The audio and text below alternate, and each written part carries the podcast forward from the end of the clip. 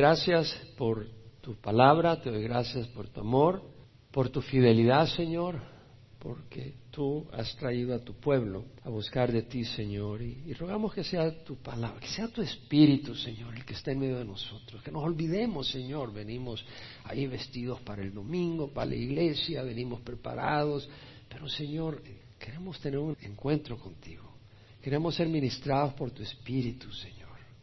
Al fin y al cabo somos vasos, Señor, que sin ti estamos vacíos, Padre.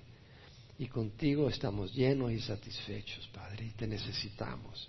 Cambia nuestro corazón, Señor. Necesitamos que ilumines nuestra vida, Señor. Necesitamos que nos fortalezcas. Necesitamos, Señor, de ti. Necesitamos tu amor, tu compañía, tu comunión. Padre, estamos vacíos. No hay un ser humano que pueda llenar el vacío de nuestro corazón. Tú eres el único, no hay nada que pueda llenar el vacío de nuestro corazón. Oímos testimonios de gente que cuando no te conocen en las calles, en los carros, claman y gritan por algo que llene sus vidas. Tú eres la respuesta. Señor, si alguien no te conoce hoy, que te pueda conocer y los que te conocemos, que podamos ser fortalecidos por tu palabra, Señor. Bendito seas, te exaltamos. A eso hemos venido, a exaltarte, a glorificarte, a conocerte. En nombre de Jesús, te lo pedimos. Amén. Continuamos nuestra carta de Pablo a la iglesia en Éfeso, a los santos en Éfeso. Es una bella carta realmente. Voy a hacer un pequeño resumen. ¿Por qué hace el resumen, pastor? Porque quiero que recuerden que este es un libro histórico, este no es un libro de hadas. Los hechos ocurrieron. ¿Y por qué repite alguna de las cosas? Porque algunas de las cosas que voy a repetir, que he estado repitiendo cada vez que he dado este estudio de la carta a Éfeso, tiene ciertos elementos que son importantes para nuestra vida, para tener una vida victoriosa en Cristo. Entonces vemos que Pablo fue a Éfeso en su segundo viaje misionero, cuando venía de regreso de Corinto, en el año 53 Pasó a Éfeso, dejó a Priscila y Aquila, esta pareja judía que él conoció en Corinto. Probablemente ellos conocieron a Jesús a través de Pablo. Pablo les ministró, fueron sus compañeros de trabajo. Los dejó en Éfeso y Pablo siguió para Jerusalén y después para Antioquía, regresando en el año 53. El mismo año a Éfeso, donde estuvo dos años y medio hasta el 56 de ahí siguió para Macedonia y siguió para Corinto, buscando el apoyo económico para la iglesia, para los santos en Jerusalén. Regresa a Mileto, donde se encuentra con los ancianos de Éfeso, eso es en el año 57, luego regresa a Jerusalén, ahí el comandante romano lo apresa porque los judíos lo quieren matar y entonces él lo pone preso para protegerlo. Lo manda a Cesarea porque los judíos quieren matarlo, hacen una trama ahí para que cuando salga Pablo de un lugar al otro lo maten.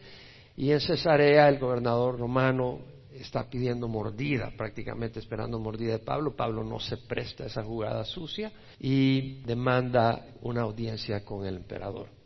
Entonces lo mandan a Roma, llega en el año 60 a Roma, donde está dos años, y en el año 60 Pablo escribe las cartas carcelarias, Efesios, Filipenses, Colosenses y Filemón.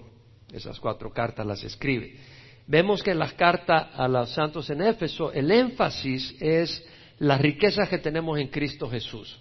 Y eso es el, énfasis de Pablo. Y nosotros necesitamos conocer eso. Realmente el cristianismo está lleno de riquezas.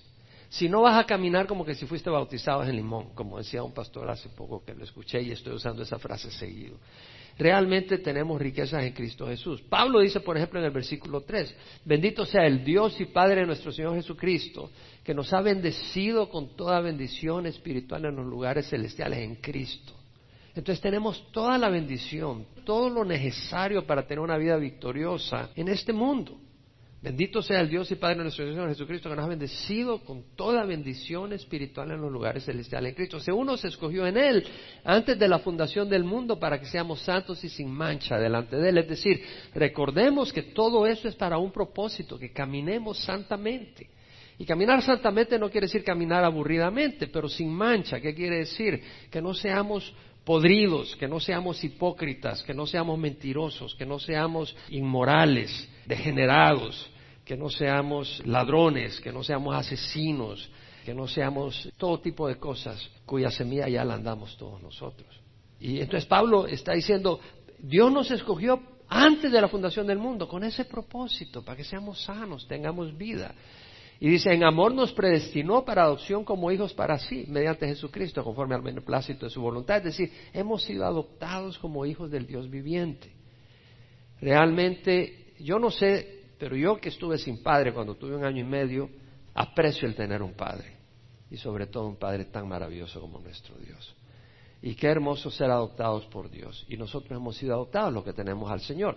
Y luego Pablo en el versículo 18, en el capítulo 1, habla de esa oración. Dice, mi oración es que los ojos de vuestro corazón sean iluminados para que sepáis cuál es la esperanza de su llamamiento, cuál es la extraordinaria grandeza de su poder para nosotros los que creemos conforme a la eficacia y la fuerza de su poder, el cual obró en Cristo cuando lo resucitó entre la muerte y lo sentó a su diestra en los lugares celestiales, muy por encima de todo principado, dominio, poder, autoridad y de todo nombre que se nombra no solo en este siglo, sino en el venidero. Entonces Pablo está hablando en su oración que los ojos de vuestro corazón sean iluminados para que sepan cuál es la esperanza de su llamamiento. Entonces Dios tiene un llamamiento para nosotros.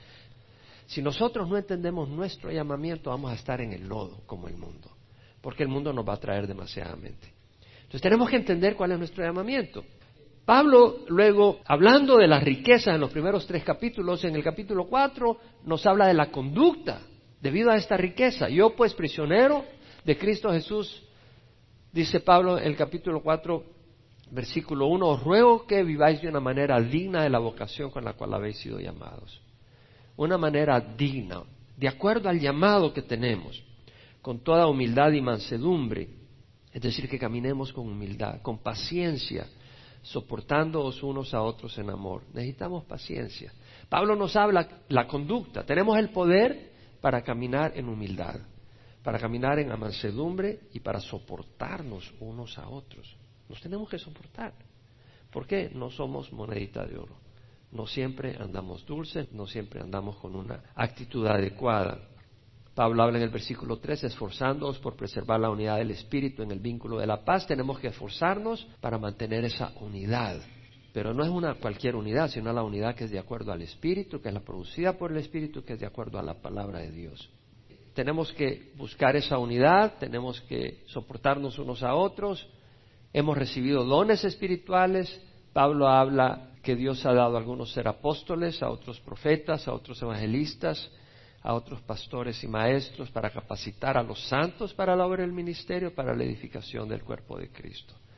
Es decir, Dios nos ha dado riquezas, todo lo que necesitamos para esta vida, y eso incluye dones espirituales. Pero Dios nos ha dado también pastores maestros, ¿para qué? Para capacitarnos, ¿para qué? Para hacer la obra del ministerio. Entonces, es el pueblo de Cristo, nuestro pastor, todos los creyentes lo que tenemos que servir. Y servimos dentro de la iglesia, y dentro de la iglesia no necesariamente dentro del edificio, pero dentro del cuerpo de Cristo tenemos una labor que hacer. Y esa labor tiene un propósito, edificar el cuerpo de Cristo. A través de la labor que cada uno hace, basado en los dones que ha recibido en el poder del Espíritu, la iglesia va madurando, los miembros vamos madurando, la edificación del cuerpo de Cristo. Versículo 17. Pablo habla entonces de esa conducta y el versículo 17 al 19 lo voy a leer y vamos a empezar a desarrollarlo. Pablo dice, esto digo pues y afirmo juntamente con el Señor, que ya no andéis así como andan también los gentiles en la vanidad de su mente, entenebrecidos en su entendimiento, excluidos de la vida de Dios por causa de la ignorancia que hay en ellos, por la dureza de su corazón. Y ellos, habiendo llegado a ser insensibles, se entregaron a la sensualidad para cometer con avidez toda clase de impurezas. Bueno, tiene que ver con la conducta del cristiano. Pablo dice, esto digo pues, y afirmo juntamente con el Señor. La palabra de Dios es tan rica, hermanos. Dios no pone una palabra de más, ni una palabra de menos. Pablo dice, esto digo. ¿Qué está diciendo? Pablo, inspirado por el Espíritu Santo, está expresando palabras, pero son inspiradas por el Espíritu Santo. Cuando dice, esto digo, o sea, esto digo yo, pero Pablo está inspirado por el Espíritu Santo. Todo lo que dice Pablo en la Escritura es inspirada por el Espíritu Santo. Y esto es importante. Toda Escritura es inspirada por Dios y es 100% válida y digna de ser aceptada y obedecida. Toda Escritura. Según de Timoteo 3, 16 al 17 que leemos, toda Escritura es inspirada por Dios y es útil para enseñar, para reprender, para corregir, para instruir en justicia, a fin de que el hombre de Dios sea perfecto, equipado para toda buena obra. Toda escritura es inspirada por Dios, toda. Cuando Pablo dice esto digo, no quiere decir que solo esto es inspirado por Dios, todo es inspirado por Dios. En 2 de Pedro 1, 20 al 21, Pedro dice, pero ante todo sabed esto, que ninguna profecía de la Escritura fue dada jamás por acto de voluntad humana, sino que hombres inspirados por el Espíritu Santo hablaron de parte de Dios.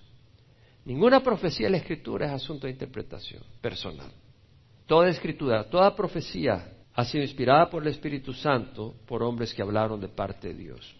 Ahora, Pablo dice, esto digo, pues y afirmo juntamente con el Señor. Es interesante. La New King James Version lo traduce, This I say therefore and testify in the Lord. Y testifico en el Señor. La New International Version dice, and insist on it in the Lord. E insisto en esto en el Señor. La English Standard Version dice, and testify in the Lord. Y testifico en el Señor.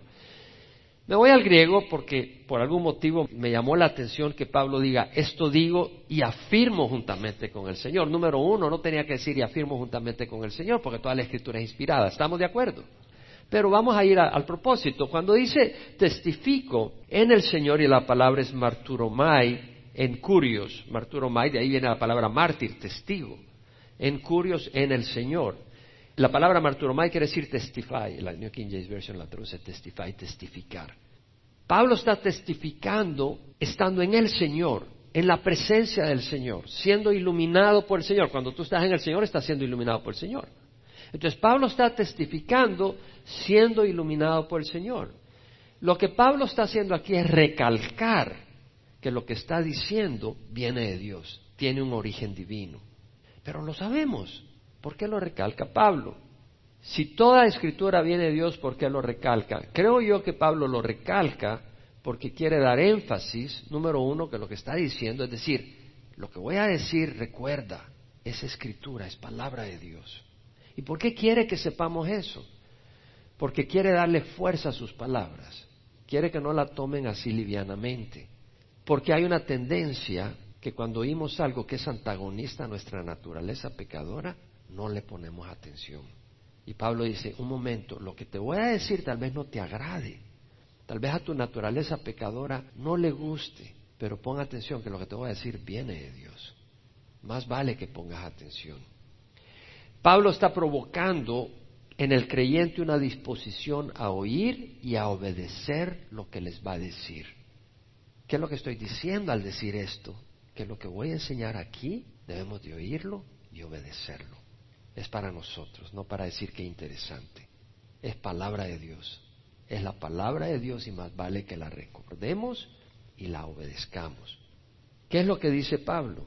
Esto pues digo y afirmo juntamente con el Señor que ya no andéis así como andan también los gentiles. ¿Se da cuenta que hay muchos cristianos que caminan como que si no lo son? Caminan como el mundo. Es muy importante entenderlo. Pablo lo dice, nosotros no podemos caminar como el mundo. Nuestra manera de vivir, nuestro caminar, nuestra conducta, ya no debe ni puede ser igual a los del mundo que no conoce a Dios. Y fíjense bien de que Pablo está diciendo que no andéis como andan. Está hablando de un estilo de vida. Se trata de un caminar, de un andar diario. Usted anda todos los días. Es un andar diario, no es una hora y media el domingo, y una hora y media el miércoles. No se trata de poner la cara de cristiano el domingo y la cara de cristiano el miércoles y hacemos lo que queremos durante la semana. ¿Sabemos lo que estoy hablando o no? Estamos hablando de realmente vivir y caminar con Cristo 24/7. Y Pablo dice que no andan como andan los gentiles. ¿Cómo andan los gentiles? Dice, en la vanidad de su mente. La traducción en inglés de la New International dice, in the futility of their thinking, o la New American Standard, in the futility of their mind. Usa la palabra futility, que quiere decir algo inútil, algo vacío, sin sustancia, algo inefectivo, algo que no tiene sentido. La palabra en el griego quiere decir eso, vanidad, algo vacío, carente de lo verdadero y apropiado, algo que es falso. ¿Has puesto tu pie en falso? ¿Sabes lo que es poner el pie en falso? Lo pones en falso, te caes. ¿cierto?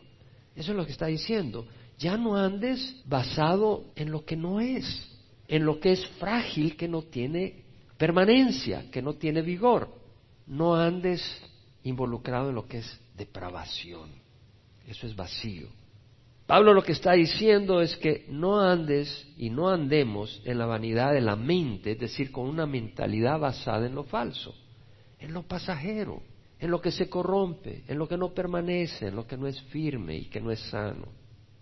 Pienso yo que es una tontería, si pensamos, es una necedad tener una perspectiva mental basada en lo engañoso, ¿no crees? Es decir, construir una casa con madera que está dañada por termita adentro, creo que sería una tontería. Construir una casa sobre arena, creo que sería una vanidad, una estupidez.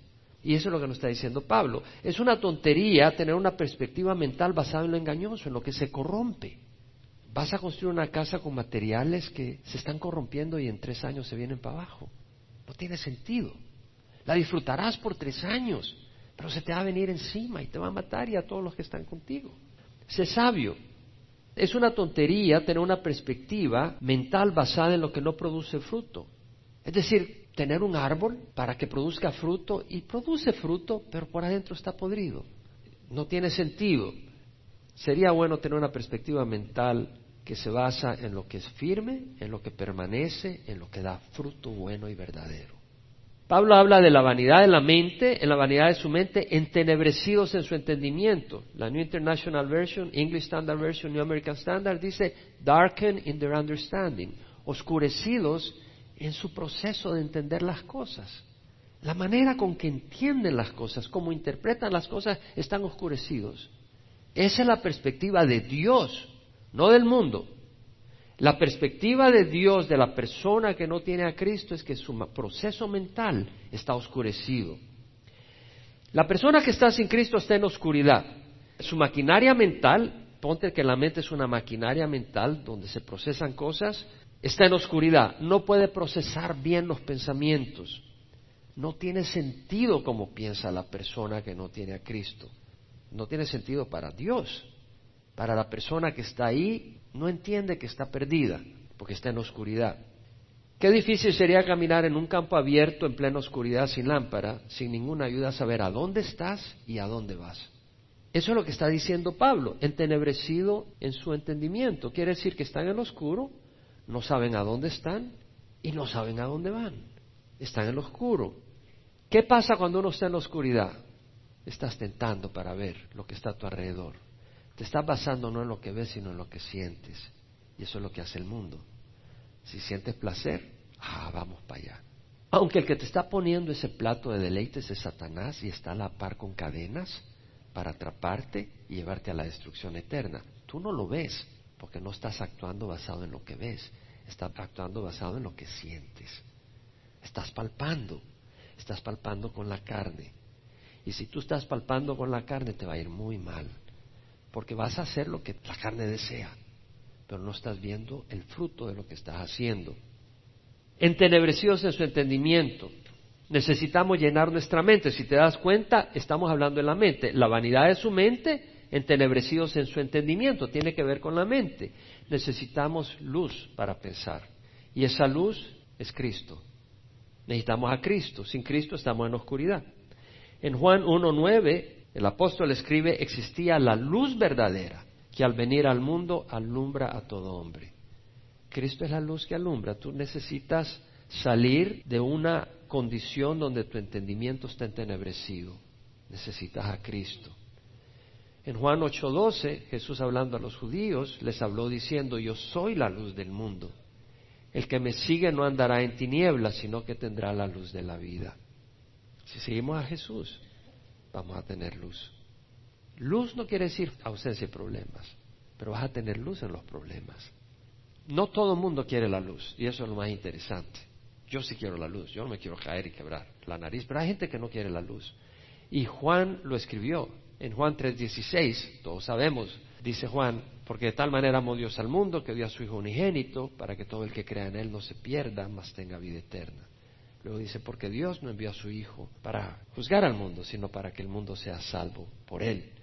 Todo el que cree en Él no es condenado, pero el que no cree ya ha sido condenado porque no ha creído en el unigénito Hijo de Dios. Y este es el juicio, que la luz vino al mundo, pero los hombres amaron más las tinieblas que la luz, porque sus acciones eran malas. Todo el que hace lo malo odia la luz y no viene a la luz para que sus acciones no sean manifestadas.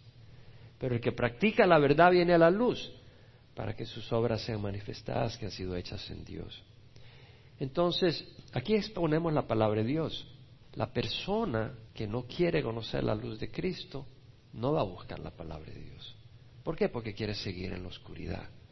Porque en la oscuridad puede hacer lo que le está gustando. Pero vamos a ver por qué quiere estar haciendo lo que está gustando. Veremos que su corazón se ha endurecido y no es sensible a la palabra de Dios que le advierte del juicio divino. Y ese es un lugar peligroso a donde llegar. Ahora, algunas personas dicen que conocen la luz y están mintiendo porque están en la oscuridad. Y eso ocurre mucho en las iglesias. Hay muchas personas en las iglesias que dicen conocer la luz y están en la oscuridad. 1 Juan 2, 9 al 11. Juan dice, el que dice que está en la luz y aborrece a su hermano, está aún en tinieblas. Lo vamos a aplicar en nuestra vida.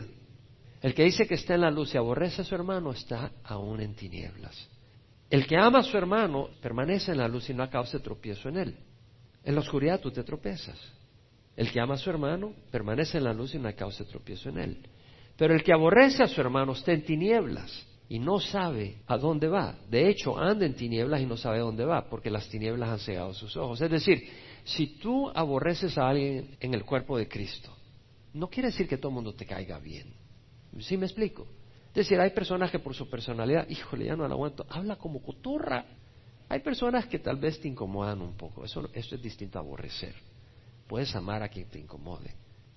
Pero aborrecer es cuando tú realmente en tu corazón tienes un sentimiento de rechazo a esa persona en tu corazón y, y no tienes espacio para mostrar amor. Y el Señor dice, el que aborrece a su hermano está en tinieblas y anda en tinieblas y no sabe a dónde va y para dónde va. Al infierno. No hay cuestión. Y no sé a dónde va porque las tinieblas han cegado sus ojos. Uno de Juan 1, 5, 7, este es el mensaje que hemos oído de él y que os anunciamos. Dios es luz y en él no hay tiniebla alguna. Si decimos que tenemos comunión con él pero andamos en tiniebla, mentimos y no practicamos la verdad. Es decir, si nosotros decimos, oh hermanito, hermanita, pero andas caminando en pecado, estás mintiendo. Eres un mentiroso además. Pero si andamos en la luz, como Él está en la luz, ¿qué es andar en la luz? Andar bajo la palabra de Dios. Tenemos comunión los unos con los otros. ¿Te acuerdas que en la carta de Éfeso, capítulo 4, esforzándonos por preservar la unidad del Espíritu, soportándonos unos a otros en amor? Es decir, si andamos en la luz, si tenemos la palabra de Dios en nuestro corazón, vamos a tener comunión los unos con los otros. Y la sangre de su Hijo nos limpia de todo pecado. Quiere decir que no somos perfectos, pero hay una condición, recibir a Cristo y luego caminar con Él. Cuando tú caminas vas a tropezar, ¿cierto? El que está sentado nunca tropieza, los que están en el lodo no se caen, ya están en el lodo. Pero el cristiano a veces tropezamos, a veces se nos atravesan en el freeway, este tonto, porque te sacó de quicio. Dice, Señor, perdóname, limpia mi lengua. Pero no te vas ir al infierno porque Dios te perdona. La sangre de su Hijo nos limpia de todo pecado. ¿Cómo vamos a andar en la luz? Primero recibiendo a Cristo. No puedes andar en la luz si no tienes la luz. Necesitas a Cristo que es la fuente de luz. Y Cristo nos guía como con su palabra. Lámpara a mis pies tu palabra y luz para mi camino, dice el Salmo 119, 105. Lámpara a mis pies tu palabra y luz para mi camino. Ahora, para no andar ya en oscuridad, en la vanidad de la mente, necesitamos la luz de Dios. Necesitamos transformar nuestra mente. Acuérdese que estamos hablando de la mente, ¿no? Entenebrecidos en su entendimiento, caminando en la vanidad de su mente. La mente es clave.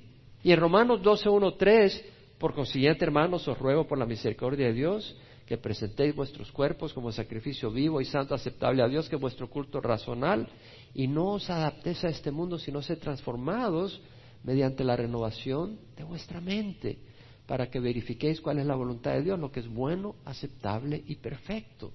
Entonces tenemos que renovar nuestra mente. ¿Cómo renovamos nuestra mente? Con la palabra de Dios. Entonces necesitamos la palabra de Dios, pero de nuevo tenemos que cuidar nuestra mente. Alguien dijo, siembra un pensamiento y cosecharás una acción. tú piensas tonterías, vas a obrar tonterías. Siembra un pensamiento y cosecharás una acción. Siembra una acción y cosecharás un hábito. Siembra un hábito, cosecharás un carácter. Siembra un carácter y cosecharás un destino. Bueno, no es una cita perfecta, si me explico? No es inspirada por el Espíritu Santo, pero tiene algo de verdad en eso. Y ese es el punto que quiero hacer. En la vanidad de su mente, entenebrecidos en su entendimiento. La mente es el punto principal de ataque de Satanás. Por ahí entra el diablo, por ahí desliza sutilmente sus mentiras. Antes de entrar una idea en el corazón, la idea ha cenido en tu mente. ¿Qué música escuchas, por ejemplo? ¿Qué pensamientos siembras en tu cabeza? ¿Qué deseos despierta en ti? ¿Qué programas de televisión ves?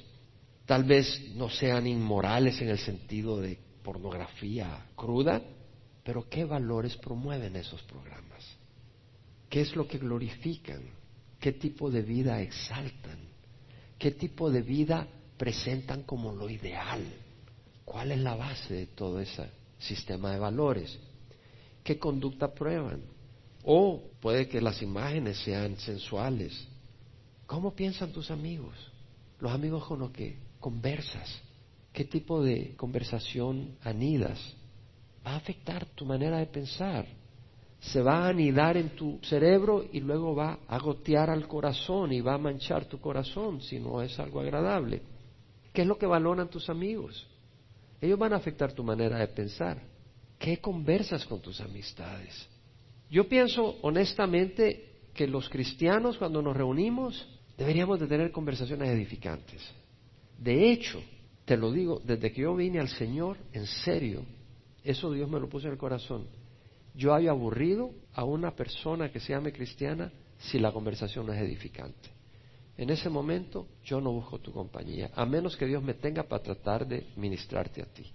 Pero como quien dice, para entretenerme, no lo hago. ¿Por qué? Porque creo que es una pérdida de tiempo y además es un veneno para tu corazón. Si la mente es un punto de ataque principal, quiero decirte algo. Es ahí donde Satanás ataca a tus niños en los programas de televisión. Ahí los tienes viendo chiquilladas. Es decir, ve las cosas que promueven esos cartoons. En serio. Algunos que son violentos, algunos que desafían la autoridad. Seis horas al día en tu escuela pública le están metiendo a tu hijo una manera de pensar con una cosmovisión evolucionista atea. Seis horas al día. Satanás es muy astuto. La idea de evolución se ha metido y en toda escuela pública ese es el punto de partida para interpretar todo. Ateísmo realmente. Honestamente, yo creo que si puedes, enséñale a tus hijos en tu casa o métalo en una escuela cristiana porque en las escuelas públicas le están metiendo una perspectiva mundana desde el principio, con el hecho de que consideran el Big Bang como una realidad, que venimos de los monos, si le enseñan que el homosexualismo y el lesbianismo está bien, siempre que haya consenso entre las personas. Eso es lo que enseñan en las escuelas públicas, ¿cierto o no? Están atacando la mente de tus hijos. Seis horas al día, cinco días a la semana, siete porque tienen que hacer tarea. ¿Mencionan el pecado en las escuelas públicas como una realidad? No. Si algo es permitido por el gobierno, está bien. El gobierno permite la fornicación, ¿no? El gobierno permite la marihuana, películas pornográficas entre adultos, sí. Los affairs, no, es problema. La codicia, el gobierno no te va a decir, no, oye, qué codicioso eres, o egoísta. Todo eso está siendo metido. No mencionan a Dios para nada. Seis horas al día no te mencionan a Dios. Seis horas al día aprenden a ver el mundo sin Dios, excluido de Dios. Es una manera de moldear tu mente. La fe cristiana la consideran intolerante. Intolerante el homosexual. No, nosotros amamos al homosexual, pero no amamos el pecado. Intolerante de otras religiones. Amamos a las personas, pero no sus religiones. Yo no amo el islamismo, hermanos. Yo no amo el catolicismo. Yo no amo el mormonismo. Amo a los mormones, amo a los católicos, pero no amo a Satanás que está detrás de todo eso, por supuesto. ¿Qué le enseñan en las escuelas públicas? Que retar la autoridad es bueno.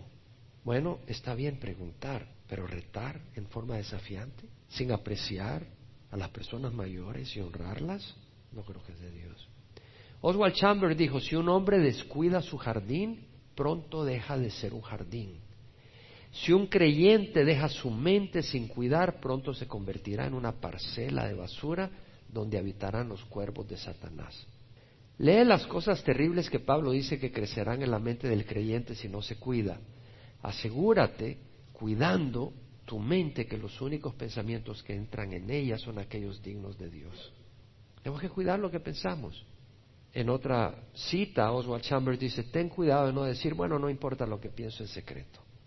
Sí importa, porque la oportunidad te la va a poner el diablo cuando lo que tú pienses en secreto tendrá la oportunidad de convertirse en acción. Ten cuidado de lo que pienses, lo que abrigas en tu mente. En otra cita, Oswald Chambers, que es uno de mis favoritos, dice, nosotros mismos somos responsables de nuestros hábitos de pensar. Y Pablo trata de la fase de la vida mental en la que un hombre puede escoger lo que piensa y es capaz de expresarlo en palabras. Es decir, el cristiano no está sin defensa ante los malos pensamientos que pueden atajar nuestra mente. La vieja idea de que no podemos hacer nada contra malos pensamientos se ha metido en la gente a tal punto que aceptamos que es un hecho. Pero si fuera verdad, entonces Pablo no tendría sentido al decir que debemos de escoger nuestros pensamientos, que debemos pensar aquellas cosas que son verdaderas, honorables, justas, puras. Entonces debemos de cuidar nuestro pensamiento, amén. Debemos de gobernar nuestra mente. No la podemos dejar libre, pero tenemos que hacer algo. Es como un jardín. Tú tienes que quitar la maleza que entra. Lo estás cuidando, lo estás regando, nuestra mente la tenemos que cuidar constantemente, constantemente. En Filipenses 4, 6, 7 Pablo dice, por nada estáis afanosos. ¿Dónde empieza el afán? En la mente. Y eso es peligroso, porque empiezas a dudar, empiezas a descartar a Dios, empiezas a caminar y actuar en una manera mundana. Por nada estéis afanosos, también en todo, mediante oración y súplica con acción de gracia, sean dadas a conocer vuestras peticiones delante de Dios. Y la paz de Dios que sobrepasa todo entendimiento, va más allá de lo que tu mente está asustada, guardará vuestros corazones y vuestras mentes en Cristo Jesús. Si estamos ansiosos, tenemos que venir a Dios en oración, porque si no, tendremos maneras mundanas para contrarrestar esa ansiedad. Obviamente es lo que quiere Satanás. En Filipenses 4, 8, 9, por lo demás, hermanos, todo lo que es verdadero, todo lo digno, todo lo justo, todo lo puro, todo lo amable, todo lo honorable, si hay alguna virtud o algo que merece elogio, en esto meditad. Es decir, tenemos la opción de meditar en lo que es verdadero, en lo que es digno, en lo que es justo, en lo que es puro, en lo que es amable, en lo que es honorable, si hay alguna virtud o algo que merece elogio. Tenemos esa opción. Estamos siendo bombardeados por pensamientos, tal vez pensamientos negativos, alguien te hizo algo. Estás ahí en la mente, elaborando eso. O te atrae cierta persona que no está dentro del plan de Dios. Y ahí estás luchando con eso. Llena tu mente de lo que es verdadero, de lo que es justo, de lo que es puro, de lo que es amable, de lo que es honorable, si hay alguna virtud, si hay algo que merece elogio. En eso meditar. Y luego Pablo dice, lo que habéis aprendido y recibido y oído y visto en mí, esto practicad y el Dios de paz estará con vosotros. Lo que habéis visto, practicadlo, es decir, no basta meditarlo, pero hay que practicar eso que hemos observado. Mira el resultado de andar en ese estilo en la vanidad de su mente entenebreció de su entendimiento, excluidos de la vida de Dios por causa de la ignorancia que hay en ellos por la dureza de su corazón. Excluidos de la vida de Dios. Alienated, dice la New King James y la English Standard Version. Separated, la. Separados de la vida de Dios. ¿Por qué? Por la ignorancia que hay en ellos. ¿Qué quiere decir ignorar? No saber, no conocer, desconocer. Acá se refiere que ellos están excluidos de Dios por no conocer a quién, a Jesucristo. Quien no conoce a Jesús, en su ignorancia está privado, separado de la vida eterna que Dios da. La vida de Dios, the life of God, la vida de Dios. Ahora, conocer es más que información. Tú puedes tener información en la mente. Una lora tiene información en la mente. Puede repetir lo que tú has dicho. Una computadora tiene información, pero no conoce a Dios. O sea, hay que tener una comunión, una intimidad. Primera de Juan 5, 11 al 12 dice el testimonio es este, que Dios nos ha dado vida eterna y esta vida está en su Hijo. El que tiene al Hijo tiene la vida. El que no tiene al Hijo de Dios no tiene la vida. Entonces tenemos que tener a Jesús, porque es más que saber, es más que venir a la iglesia y oír. Hay que tener a Jesús. El que tiene al Hijo tiene la vida, el que no tiene al Hijo no tiene la vida. Tenemos que tener a Jesús en nuestras vidas como Señor, como luz de nuestras vidas, y entonces no seremos excluidos de la vida de Dios. ¿Qué es la vida de Dios? Bueno, es vida eterna, pero no dije existencia eterna. Todos tenemos existencia eterna, hasta los que van a ir al infierno y van a estar en el infierno toda la eternidad. Vida eterna es más que existencia eterna, es vida de una calidad abundante. Es una vida vibrante, es satisfactoria, no sin problemas, pero satisface, llena, tiene sentido, es fructífera, es una vida refrescante, es sin atadura, es capaz de hacer el bien y es capaz de rechazar el mal. Jesús dijo, yo he venido para que tengan vida y la tengan en abundancia. Tú puedes venir al Señor en oración y decirle, Señor, yo no estoy experimentando una vida abundante. Clámale al Señor. Y Él te la va a dar. Él la ha prometido. Dios nos ha dado vida y esa vida está en su Hijo. El que tiene al Hijo tiene la vida. Señor, tú has prometido que el que tiene al Hijo tiene la vida. Te ha abierto mi corazón. Quiero experimentar esa vida. Ahora esa vida no se experimenta en rebeldía. Si tú eres rebelde a Dios y a su palabra, no vas a experimentar esa vida. Esa vida se experimenta en Cristo, estando en Cristo, estando en su palabra, en obediencia. Jesús dijo, si alguno tiene sed, que venga a mí y beba. Porque todo el que cree en mí, como ha dicho la Escritura, en lo más profundo de su ser brotarán ríos de agua viva. O sea, está hablando de abundancia. Ahora, mira lo que dice. Entenebrecidos en su entendimiento, excluidos de la vida de Dios por causa de la ignorancia que hay en ellos, por la dureza de su corazón. Yo voy a hablar sobre esto, la dureza de su corazón. El corazón endurecido es insensible a la voz de Dios. ¿Cierto o no? El corazón endurecido es insensible a la voz de Dios. Cada vez que oyes la palabra de Dios y la ignoras, si tú no tienes a Cristo y tú oyes la palabra de Dios y la invitación, y cada vez que oyes la invitación tú ignoras la voz de Dios, se está endureciendo tu corazón. Cada vez es más difícil que tú recibas al Señor al endurecer tu corazón. Porque endurecer quiere decir que pierde la sensibilidad de responder al mensaje. El cristiano que ya tiene al Señor puede endurecer su corazón a la enseñanza de Dios. Y Dios te está hablando en alguna área y tú endureces tu corazón. El Señor te tiene que disciplinar duramente. En Proverbios 28, 14 dice, cuán bienaventurado es el hombre que siempre teme. El temor a Jehová es el principio de la sabiduría. Pero el que endurece su corazón caerá en el infortunio, caerá en desastres. Si tú endureces tu corazón, caerá en desastres. Hebreos 4:7, si oís hoy su voz, no endurezcáis vuestros corazones. Dios te ha hablado en alguna área recientemente, hoy o recientemente. No endurezcas tu corazón, porque caerás en el infortunio. Leía la historia de Sedequías, el último rey que tuvo Judá cuando llegó a Babilonia y lo destruyó. Sedequías reinó por once años. Y leía este párrafo que está en 2 de Crónicas 36, versículo 11 al 13. Sedequías tenía 21 años cuando comenzó a reinar. Y reinó once años en Jerusalén e hizo lo malo ante los ojos de Jehová su Dios. Y no se humilló delante del profeta Jeremías que le hablaba por boca de Jehová. Dios había mandado profetas. Hoy Dios manda pastores. Manda siervos del Señor. No tiene que ser pastores. Manda hombres, mujeres que tienen al Señor. Y no se humilló delante del profeta Jeremías que le hablaba por boca del Señor. Endureció su cerviz y se obstinó su corazón en vez de volverse a Jehová, Dios de Israel. En vez de buscar al Señor, no, no es mi tiempo.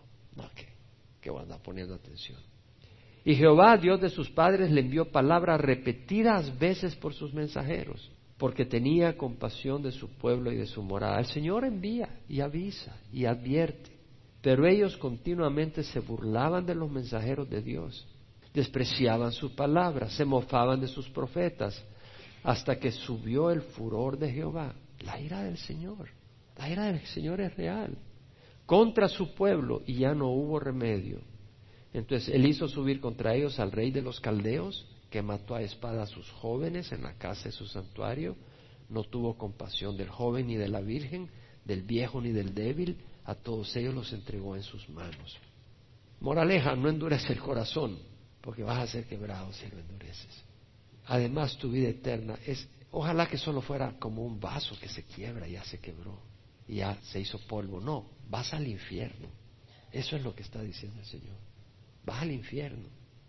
No digas mañana oiré la voz de Dios, hoy quiero divertirme. Si se endurece tu corazón ahora, será más duro cuando estés viejo. Si tú a los 17, 18 años endureces tu corazón, a los 30, 40 va a estar más duro que una piedra.